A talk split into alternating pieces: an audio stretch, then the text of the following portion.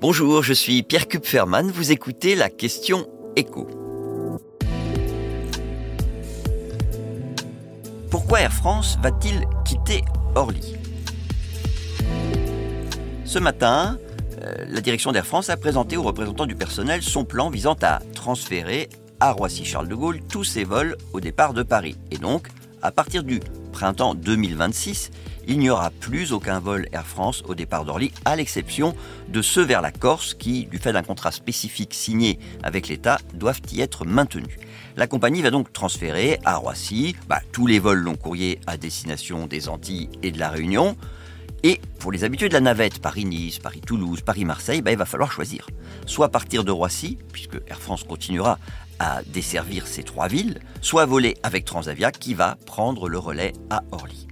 Le groupe va en effet transférer à Transavia ses créneaux de décollage et d'atterrissage à Orly. C'est cette filiale low cost qui euh, sera chargée de maintenir une desserte cadencée de Nice, Toulouse et Marseille. Cadencée, ça veut dire bien répartie au cours de la journée, alors que les horaires des vols assurés par Air France, bah, ils sont adaptés pour faciliter les correspondances avec les vols long courriers qui se concentrent sur six plages horaires dans la journée.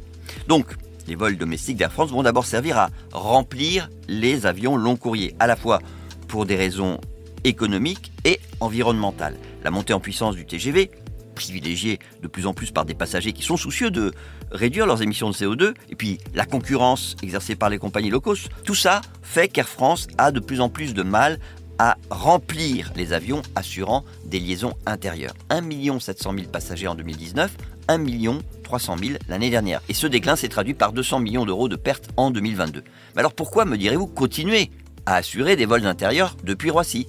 Eh bien parce que sinon, les concurrents d'Air France en profiteraient pour piquer la clientèle non francilienne. British Airways et Lufthansa desservent Nice ou Toulouse en grande partie pour mieux remplir leurs avions vers les États-Unis ou l'Asie. Donc avec cette stratégie, le groupe espère réduire ce foyer de pertes que sont les liaisons domestiques. Ce sera en fait plus facile pour Transavia que pour Air France d'être rentable sur Paris-Toulouse. Le groupe pense par ailleurs pouvoir maintenir 90% du nombre actuel de ses vols domestiques. Et puis, concentrer tous ces vols à Roissy va permettre de mieux gérer la flotte d'avions, notamment en cas de panne. Restent les conséquences pour le personnel. Air France assure que les salariés qui travaillent à la maintenance des avions pourront rester à Orly pour s'occuper de la maintenance des moteurs sur un site qui vient d'être inauguré. La compagnie proposera des postes à Roissy au personnel qui accueille les passagers. Quant aux pilotes, hôtesses, stewards, bah, ils travaillent déjà à la fois à Roissy et Orly. Vous venez d'écouter la Question Écho, le podcast quotidien pour répondre à toutes les questions que vous vous posez sur l'actualité économique. Abonnez-vous sur votre plateforme préférée pour ne rien manquer et pourquoi pas nous laisser une note ou un commentaire. À bientôt.